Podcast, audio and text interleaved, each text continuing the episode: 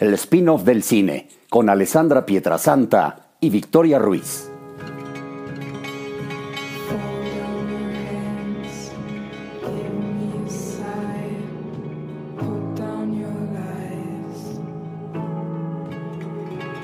Hola amigos, bienvenidos a la toma 7 del spin-off del cine. Vicky, ya es la semana 7 haciendo este podcast contigo hablando del cine y hoy vamos a cruzarnos al mundo de las series. ¿Cómo estás, Vix? Increíble, estoy súper emocionada porque en serio, de verdad, ya llevamos siete semanas literal del programa, del podcast y no puedo creerlo, se ha pasado demasiado rápido, es demasiado divertido, pero bueno, hoy tenemos un tema demasiado interesante que muchísima gente le, seguro le va a encantar, que es la serie alemana mejor conocida como Dark, que es la serie del año, de la década, y pues este podcast por eso se va a llamar Deja Vu o Error en la Matrix.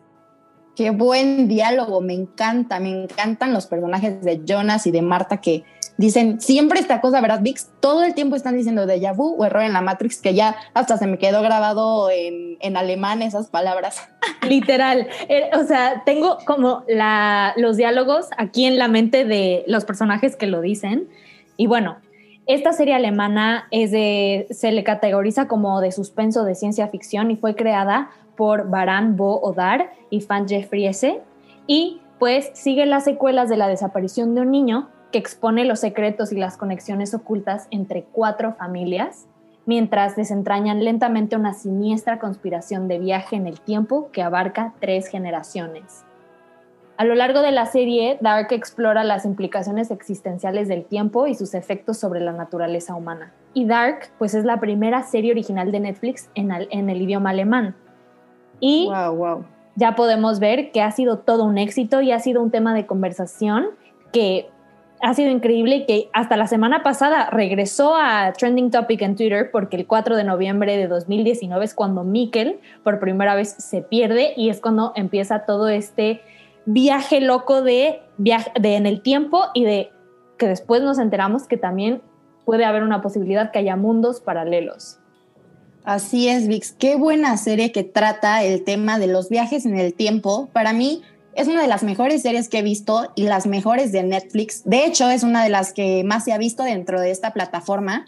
Y es tan buena que te hace volverte loco. O sea, te hace agarrar un papel, una pluma y escribir todos los acontecimientos que van sucediendo. Y eso es porque su guion es una maravilla, es una obra maestra, el guion de esta serie, que vamos a hablar más adelante y tiene tantos términos aplicados dentro del mundo del cine, dentro de todos estos términos que utilizan una buena serie que ahorita se los vamos a contar y les vamos a explicar un poco de cada uno para que puedan también aprender con nosotras y aplicarlos a la magistral Dark.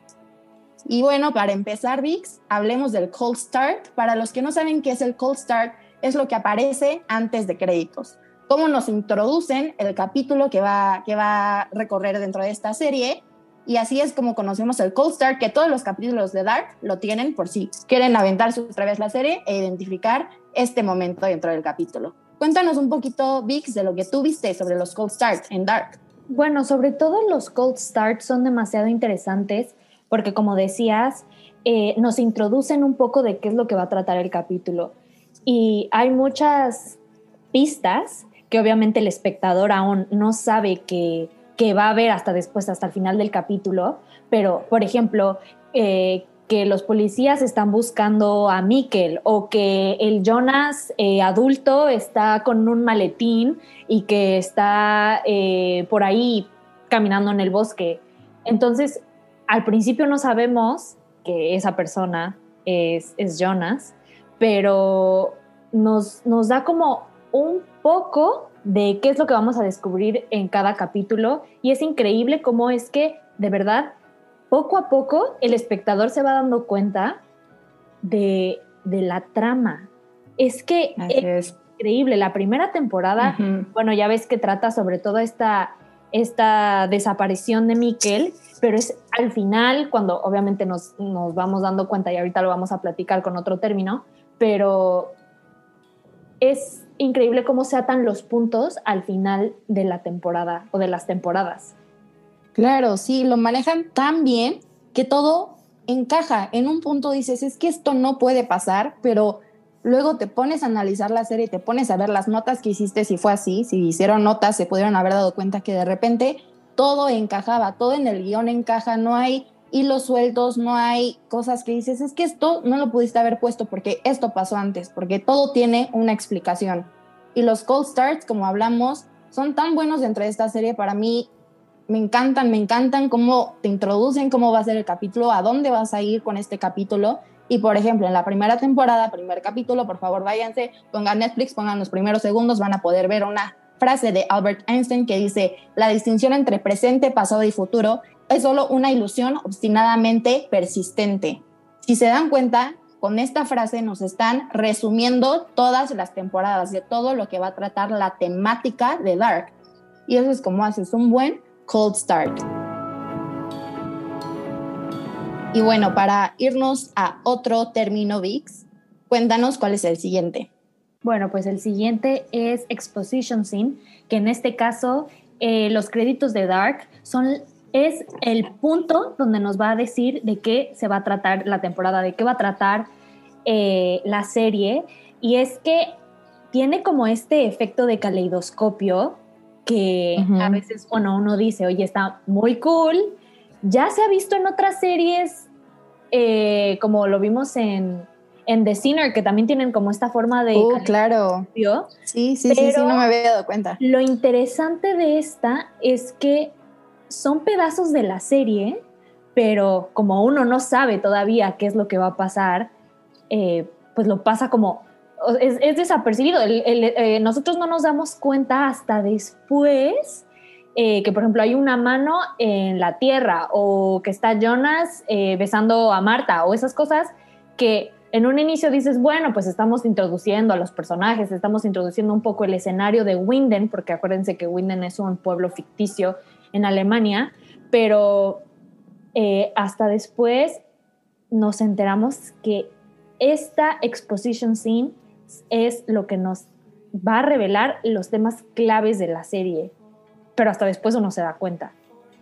Así es, pues tal como dice el nombre de, este término, nos está exponiendo de lo que va a ser la serie.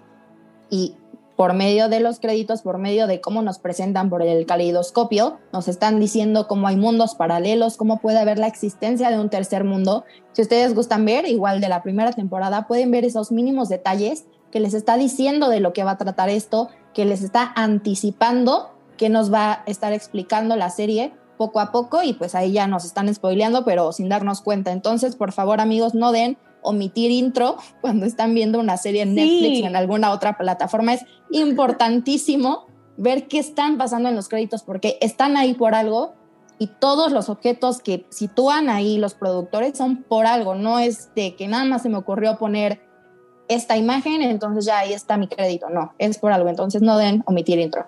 Oye, Alex, ¿y tú eh, cuál fue tu primera impresión de Dark? Porque la mía fue mala. Mala, ¿no te acuerdas, Vix? Íbamos todavía en prepa y tú me dijiste, ¿ya viste Dark? Creo que tú ya habías visto la primera temporada y te dije, no, güey, no la he visto y no la voy a ver. De verdad, el primer capítulo no me atrapó nada. Se me hizo una serie oscura, una serie súper lenta, no la quiero ver. Y tú, no, vela, vela, vela. Al principio es un poco lenta. Al principio no se sabe qué es eh, de lo que va a tratar. Pero una vez que pasas la mitad de la primera temporada, es cuando te empiezan a llegar las respuestas y es, no, es que no, no te puedo explicar, no te puedo explicar la fascinación eh, en el primer momento que yo vi el final de temporada de la primera, o sea, de la primera. Sí. Me imagino yo también. Pues me imagino yo que desde el primer nudo argumental, que yo lo podría considerar viendo como la serie, así, la estructura general de la serie, no por capítulo, el primer nudo podría ser cuando desaparece Nickel y ahí ya se va desarrollando todo. Ahí ya es cuando te atrapa la serie y cuando dices, voy a seguir viendo porque cómo fue que desapareció de la nada este niño, ¿no? Y te van presentando, te arrojan que va a ser de, viajes, de los viajes en el tiempo, porque cuando yo empecé a ver Dark, ni siquiera me enteré que iba a ser sobre, sobre esto. Entonces, sí, bastante interesante. hoy te puedo decir que me encantó, me traumé con la serie. ¿Te acuerdas, Vix, cuando terminamos de ver la serie a las 2 y ahí en las 3 de la mañana? Pero, güey, ¿viste esto? Pero es que no, es que ¿cómo puede haber sido esto? No. Yo ese día, literal, como dices, tomé una hoja y me puse a escribir como loca, que como que mis papás llegaban y me decían, ¿qué haces? Y yo, un árbol genealógico de Dark. O sea, como loca, o sea, ya de por sí soy, si uno está loco, funcionado por estas cosas.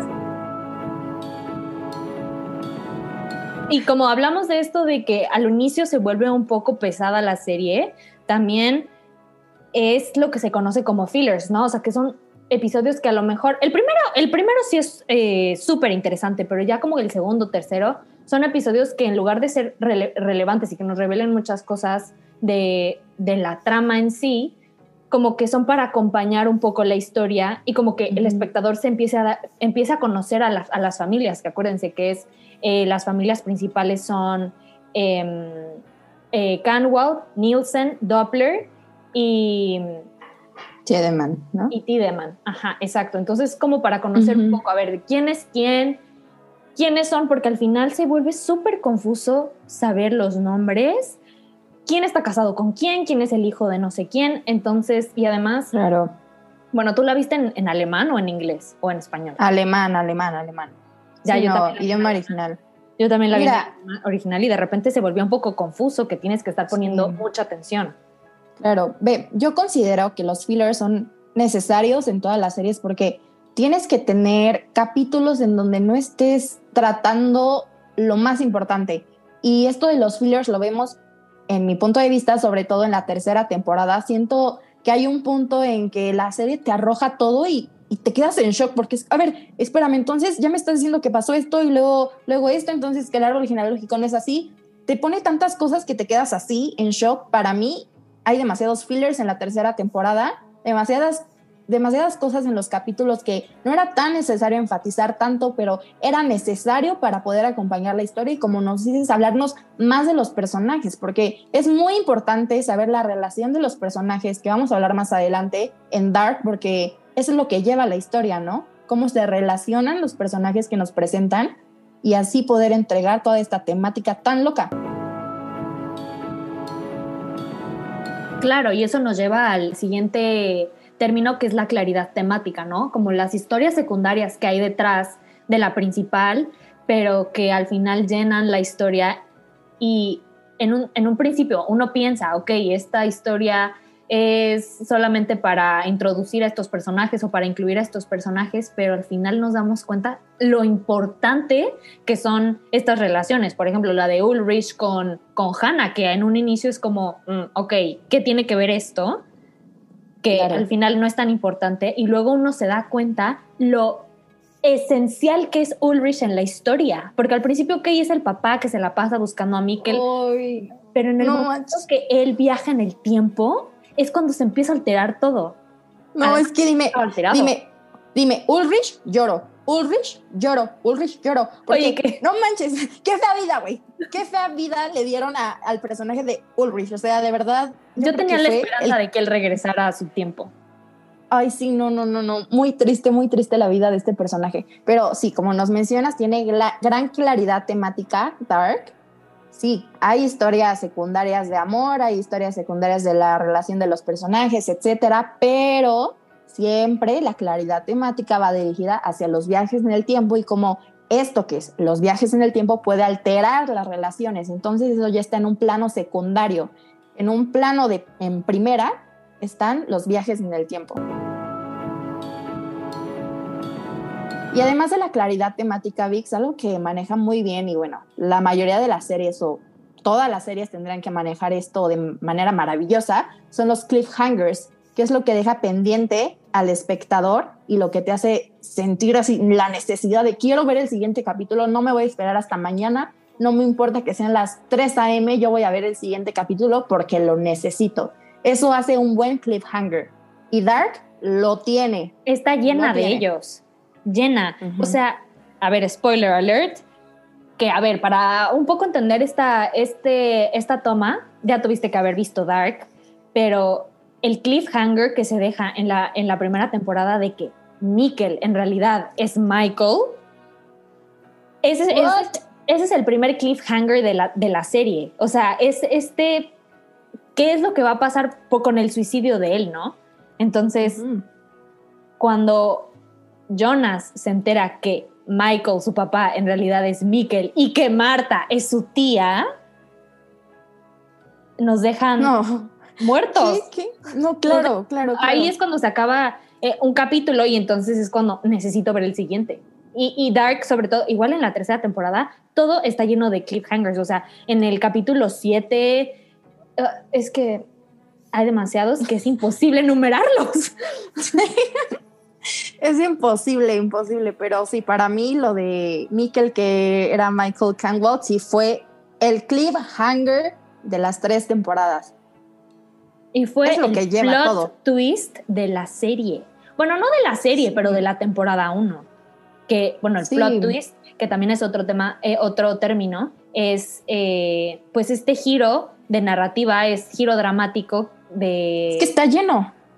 Que está lleno y es como de, ok, ya entendiste, jaja, pues no, el, árbol, el árbol genealógico es lo más complicado que yo he visto en mi vida en una serie. Claro, a ver, cuéntanos un poquito qué es un plot twist, Bueno, pues un plot twist es este giro dramático en donde cambia el rumbo de los personajes. Entonces, uno pensaba que entendía un poco en la primera temporada, ok, Michael ya se murió, se suicidó, la, la, la. Y en eso, pues, nos introducen que por este cambio en el tiempo, que Mikkel es donde se pierde y se va a 1986, es en realidad el papá de Jonas y es que de repente, a mí me encantan sobre todo las transiciones de Dark, eh, que en la tercera temporada se ve súper bien, porque, a ver, en la tercera temporada sabemos que hay mundos paralelos y que hay, eh, estamos, y los viajes en el tiempo, ¿no? Entonces, las transiciones también como que ayudan al espectador un poco a saber en qué tiempo estamos. Entonces hay como, para, si vamos a cambiar de mundo, hay un tipo de de disolución y de transición a otra, a otra escena. Y si hay cambio de año, entonces como que se usa otro efecto. Y además, otra cosa que tiene otro término, ahí les va, es la diversidad de interrogantes. Siempre Dark se está preguntando cosas. La serie tiene tantas preguntas que están por resolverse y las resuelve aparte. O sea, no te quedas con ninguna pregunta cuando acaba la serie no sé, ejemplo, la apocalipsis sucederá, Mikkel podrá regresar en el tiempo, ganará Adam, ganará Eva, todo va a girar en torno a preguntas clave, Vix. Claro. Y así es como se va moviendo la historia y te van soltando cositas poquito a poquito hasta que al final dices, ya me resolvieron todas mis dudas. Claro, ¿no? Y en un inicio hay demasiadas preguntas sobre si es que, a ver, ¿a quién, ¿a quién debe de eh, poner su confianza Jonas, no? ¿A Adam? ¿A Eva? al Jonas eh, de segunda edad, treintón ahí, medio cuarentón, o sea, como que eh, eh, hay demasiadas dudas que hasta podemos decir, Jonas podrá cambiar su destino, porque a ver, ya sabemos que Adam es Jonas, pero ¿cómo es posible, o sea, cómo es posible que Jonas llegue a tal punto de volverse Adam, ¿no? Claro. Y hasta. Y todo te lo explican. Y todos, ajá. O sea, todos no, todo, nos lo explican ya hasta en la tercera temporada. Es que la, siento que la tercera temporada es como la temporada de las respuestas. Y la segunda temporada es como la, la temporada de las preguntas. Es qué va a pasar con ellos. Eh, van a poder resolver. Jonas va a poder regresar con Marta. No sé, es que si es que Ulrich va a poder salir del manicomio, pero nada, no nos resuelve nada hasta la tercera temporada y es cuando, la verdad, a ver, un espectador de repente como que quiere cosas nuevas, pero yo también tenía como la esperanza de que como que hubiera un final feliz después de todo el caos, ¿no? Pero pues sí, fue es que hasta los mínimos detalles, los mínimos detalles te los explican hasta por qué el Jonas del futuro, el Jonas que ya es Adam, tiene tantas cicatrices en su cara, te lo explican porque trató de viajar en el tiempo, se quedó atrapado en 1888 y por los viajes en el tiempo, porque no resultaba, se le cicatrizó toda la cara, se le lastimó. hasta lo más mínimo te lo explican. Y eso es un buen trabajo de guion y wow, de verdad, me encanta lo que hicieron con el guion de esta serie. Admiro a los guionistas. Y además de todos estos términos que les hemos dicho, tiene algo esencial también de, de Dark, que son los foreshadowings. Los foreshadowings son la presentación de objetos en escenas que serán importantes en algún punto de la historia. A ver, Vix, cuéntanos un poquito sobre el collar de Marta para poder ejemplificar un poco más esto. Ese es el mejor ejemplo de foreshadowing, creo yo. Porque, a ver, todos recordemos que Jonas y Marta tienen como este collar que significa el amor y que significa que, que a pesar de que no estén juntos, sienten cosas el uno por el otro. Pero en un inicio pensamos que solo es eso y hasta después nos damos cuenta de lo importante que es el collar en el en el viaje en el tiempo. Sabemos que eh, Adam tenía otro collar y que Jonas adulto también tenía otro collar y que al final nos revelan cómo es que Jonas y Marta en la primera temporada llegan a descubrir ese collar en medio del lago, bueno, al lado del lago, y que es claro. por la pelea de Catarina con su mamá en, en el 86. Sí, sí, sí. Bueno, es que recorrió tantas cosas este collar. Pongámonos desde el inicio para poder explicarles eh, los foreshadowings que hubo, que hubo con, este, con, este collar en específico. Primero, Hannah se fue a 1953 a tener una nueva vida, conoce a Egon y tienen ahí sus relaciones amorosas. Entonces, Egon le regala un collar a Hannah, que es ese collar, el collar de Marta. Posteriormente, Hannah sabe que está embarazada y quiere ir a abortar y se encuentra de niña a la mamá de Caterina. Entonces le da el collar porque a la niña le gustó, se lo deja ahí, esta Hanna se va de, abortar y, y, lo encuentra, ¿no? La niña. Y luego, pues ya lo tiene la niña, que es la mamá de Caterina, y se pelea con Caterina, y la mamá de Caterina la mata. Entonces queda el collar ahí tirado en la arena, junto al lago. Y es que llegan después Jonas y Marta. 33 años después. 33 años después, que vamos, ahorita vamos a hablar de, ese número, el número 3. Y agarran el collar y Jonas se lo da a Marta. Y es así como ya fue todo un ciclo de este collar que fue en tantas épocas. Empieza a girar el collar y, y Jonas se lo regresa a Marta después, pero pero se lo da a la Marta del otro mundo. Pero hablemos del número 3. Ok, el número 3 en esta historia es demasiado importante porque hay tres mundos, que es el origen, el mundo de Adam y el mundo de Eva, o sea, el mundo de Jonas y el mundo de Marta, que al final se ponen Adam y, bueno, Adán y Eva, ¿no? Adam es en inglés, pero bueno.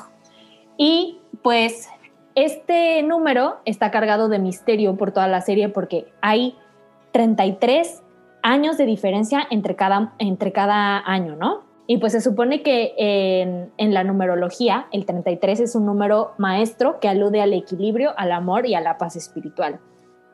Y pues también en la religión cristiana que representa la edad en la que Jesucristo fue crucificado siempre se está como cuestionando qué está pasando con este número 3, porque en la tercera temporada vemos que el que es conocido como el desconocido, literal, eh, también hay tres, tres de ellos. Ahí está el niño, el adulto y el viejo, que hasta después nos enteramos que él es el hijo de Jonas y Marta y es el punto, es la persona que une a los dos mundos de Adán y de, y de Eva. Y pues también, sobre todo que en las puertas en donde uno viaja al tiempo, siempre está esta triqueta, que así se le llama, que es como de origen indoeuropeo y que tiene una representación de los celtas y que es un símbolo de la vida, de la muerte y de la reencarnación. O sea, tres. Tres, tres, tres, tres. Es como un bucle infinito y, y alude al pasado, al presente y al futuro. Es que te digo que para todo hay explicación. Y además de esos tres años que nos mencionaste, 1953, 86 y 2019, en la tercera temporada nos presentan 1888, 1920 y de ahí los años que les mencionamos y se salta al 2052. y entre todos estos años hay 33 años de diferencia.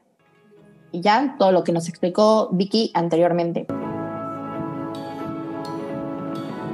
Y además de poder manejar estos tres mundos y poder conectarlos, nos lanzan una cantidad de flashbacks y flash forwards. Bueno, flashbacks seguramente si lo ubican es cosas del pasado y flash forwards son situaciones del futuro. Así es como, además de los plot twists, foreshadowing, todo lo que ya les mencionamos, de esto se basa Dark, de poder mostrarnos cosas que sucedieron en el pasado, sucedieron en el futuro, están sucediendo en el presente siempre hay esta interrogativa que dices que, a ver, ok, entonces si esto pasó, fue en 1953 y estoy en 2019, pero este sigue vivo, pero este en esta eh, temporada, en esta época ya está muerto. Hay tantas interrogativas en cuanto a los flashbacks y flash forwards que me impacta, Vix. ¿Tú cuáles crees que maneja Dark según la estructura temporal? ¿Tú piensas que sí hay un pasado, un, un presente y un futuro?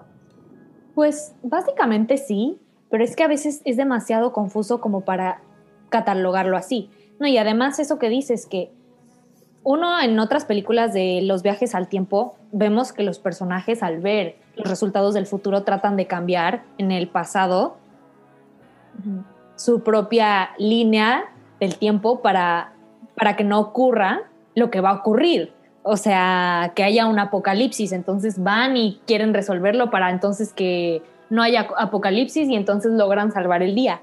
Pero la cosa tan interesante que también hay aquí es que todos estos flashbacks y flash forwards nos dan la respuesta de que todo lo que hagan los personajes, todo lo que haga Jonas y lo que haga Marta, siempre va a ser el resultado que tiene que ser y es por eso que tiene una línea de tiempo predeterminada. O sea, ellos tratan de y se esfuerzan por cambiar el pasado, pero al final ese esfuerzo por cambiarlo es lo mismo que hicieron sus yo anteriores o sus yo del futuro, claro. que literal los llevan al mismo lugar.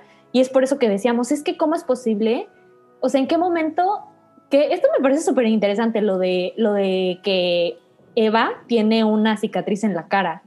Y entonces... ¡Wow! No, qué, qué escena se aventaron y ahí. Que hay además Evas que tienen por ser de mundos paralelos, tienen la cicatriz de un lado y la, y la, otra, y la otra Eva del otro mundo tiene la cicatriz del otro lado. Entonces, ahí como que, no, o sea, bueno, yo al principio no entendía muy bien por qué y cómo es que iba a tener esta cicatriz y cómo es que decían que ella iba a matar a Jonas. Y al final nos, nos, dan estos, estos eh, flash forwards en donde después nos, nos damos cuenta por qué es necesario matar a Jonas del presente, a pesar de que no haber nada. muy buen ejemplo. De hecho, ahí nos están representando el flashback y el flash forward en la misma escena. Pero la vemos de diferentes puntos de vista. Sí, exacto. Ya sabemos qué es lo que va a pasar. Exacto, y ahí está el flashback y el flash forward, porque primero no sabemos por qué lo va a matar, por qué va a matar a Jonas, Marta, y luego ya sabemos, ya nos están explicando a través de estos dos términos cómo es que esto se va a aplicar y cómo te va a explicar la historia, por qué te va a explicar qué sucede eso y por qué después ya tiene la cicatriz, cómo fue que tuvo la cicatriz, quién se la hizo. Entonces está aquí bastante interesante, bastante complejo, pero ya una vez que se va entendiendo poco a poco todo esto de la serie, te, te vas dando cuenta de por qué está pasando, ¿no? Y bueno, Vic, además de todos estos términos que dijimos, otra cosa que también maneja de manera impresionante es la relación que tienen los personajes. Como dijimos anteriormente, es la base de la trama de la, de la serie. ¿Por qué? Porque todos los personajes tienen lo siguiente que les voy a mencionar. Primero tienen una atracción, esto es que poseen algo en común que los une. Y bueno, aquí el ejemplo que tenemos que dar, porque es el más importante, es Marta y Jonas. ¿Cómo es que se atraen ellos? Porque tienen algo en común, o sea, ya sea en este mundo, en el otro, siempre van a tener ese, ese factor que hagan que se atraigan. También los dos construyen la base del drama, que es lo que amenaza su separación. Ya posteriormente entre Adam y Eva vemos que dos tienen dos puntos de, vista totalmente diferentes, dos ideas totalmente diferentes ante este círculo vicioso que maneja la serie, que no es una estructura lineal, sino es un círculo que siempre va a estar pasando lo mismo y cada uno tiene su teoría de cómo parar esto. También están las cualidades que contrastan entre ellos, que son lo que forman los conflictos entre sus personajes, y que ellos mismos tienen el poder de transformarse unos a otros, ya sea para mejorar o para empeorar. Y es así como tenemos aquí la relación entre los dos personajes principales.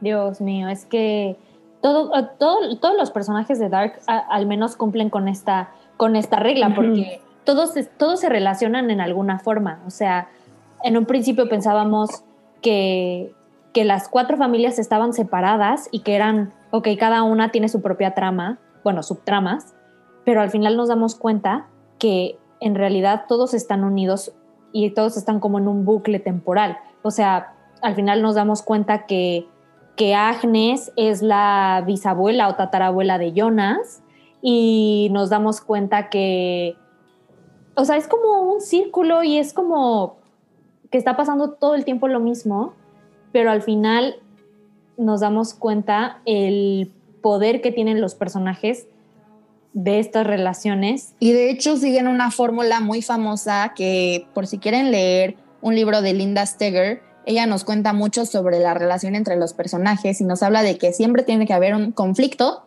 que provoque una atracción y tiene que haber un contraste que provoque una transformación. Si se pueden dar cuenta, esta es la fórmula que sigue en cada una de las relaciones que se puedan imaginar de, de Dark. Tenemos, como nos mencionaste, eh, a todas las familias. Tenemos a Marta y a Jonas, que, es el, que son los personajes principales y ejemplifican esto de manera espectacular. Y además de todos los otros, cómo entre ellos se pueden llegar a transformar, cómo entre ellos contrastan, cómo entre ellos se atraen, eh, ocasionan conflictos, etcétera, etcétera. Oye, porque muy, muy interesante. Hablemos de la relación que hay entre Charlotte y Elizabeth. Esto es otro plot twist y otro cliffhanger que literal no me dejaba poderme ir a dormir y que necesitaba ver el siguiente capítulo. O sea, ¿cómo es posible que pueda, pueda pasar esto, que tu propia hija sea tu propia mamá? Es demasiado loco. Y no entiendo cómo es posible. O sea, es una cosa que no entiendo. Hasta hoy no entiendo. O sea, Charlotte, que en realidad es la hija adoptiva de House que es el que crea todo esto de la materia negra y de los este, hoyos de gusano y que hacen que toda la travesía en el tiempo sea posible, es al final una de las cosas claves de la trama que es que Charlotte tiene con Peter a Elizabeth y a Francisca, pero porque Elizabeth se la pasa viajando por el tiempo, entonces porque nunca sabemos el origen de Charlotte, o sea, nunca sabemos quiénes son sus verdaderos papás y hasta ella se la pasa desde la temporada 1 buscando una respuesta y en la tercera, bueno, en la segunda temporada nos dicen que Elizabeth, su propia hija, es su madre. Ajá, y que Noah es su papá. Y que Noah es, su papá. Es tan loco esto. Lo que yo le encuentro de justificación ante este plot twist es que en 2019 Charlotte tenía a su hija Elizabeth sucedió el apocalipsis que hizo que Elizabeth fuera al 2052 con su papá, que ahí también le pasaron varias cosas, asesinaron a Peter Doppler, entre, entre otras situaciones ahí que presentaron en la tercera temporada, y en 2052 es cuando conoció a Noah de joven y ya tuvo a Charlotte. A Charlotte, perdón. Yo con mi Charlotte. Y es súper interesante que el final. El, final a mí me dejó sin palabras, sin palabras. Una cosa que yo no me esperaba que fuera a pasar, porque a ver, en la tercera temporada los personajes se dan cuenta que están en mundos que no tendrían que existir. Y que el, la causa de que todos, de que ellos existan es porque el hijo de Tannhaus se muere en un, en un choque automovilístico. Entonces, lo que hacen eh, Jonas y Marta es viajar al mundo del origen y impedir que el hijo de Tannhaus muera y entonces evitar que ellos existan. Y bueno, pues eso es lo más interesante, cómo es que ellos se vuelven partículas literalmente para resolver el bucle en el que estaban, porque a pesar de que trabajaran para, para no y que se esforzaran para no, para no hacer lo que sus yo del futuro iban a hacer y que estaban luchando que si por el apocalipsis y que si no y que es necesario y bla, bla, bla, todas estas debates y que Adán, Adán y Eva se la pasan peleando toda la tercera temporada. Al final es increíble cómo la trama se desenvuelve en el sacrificio de los personajes principales. Y al final, ni siquiera Marta ni Jonas son los que descifran todo esto, sino es Claudia Tiedemann, que es quien termina por decirles, es que esto es lo que pasa, hay un mundo de origen, básicamente nuestros dos mundos, que el mundo de Adam y el mundo de Eva están fucked up, o sea, no hay respuestas para, mucho, para muchos casos que, que ocurrieron en estos dos mundos porque no tendrían que existir, porque fue un error en la Matrix, no, no es cierto, fue un error. eh, fue un error que, que, estos dos mundos se crearan, ¿no? Y Claudia es la gran salvadora, la gran superheroína que nos da a entender esto y que va con Adam a explicarle y ya, ya se va como todo a la conclusión. Y además como que nos deja también un poco abierta la, la trama, es como un final abierto que igual, a ver, los personajes principales que sobreviven en el mundo real son Regina, Katarina, Hannah y Peter, ¿no? Y bueno, que tienen ahí otros amigos. Pero es que son los que siempre tuvieron que haber existido, nada más. Exacto. O sea, ya los ellos, otros eran. Exacto, ellos no tienen relación en sí con ninguno. O sea, se casaron o tuvieron algún hijo o así, pero en realidad no son parte del bucle.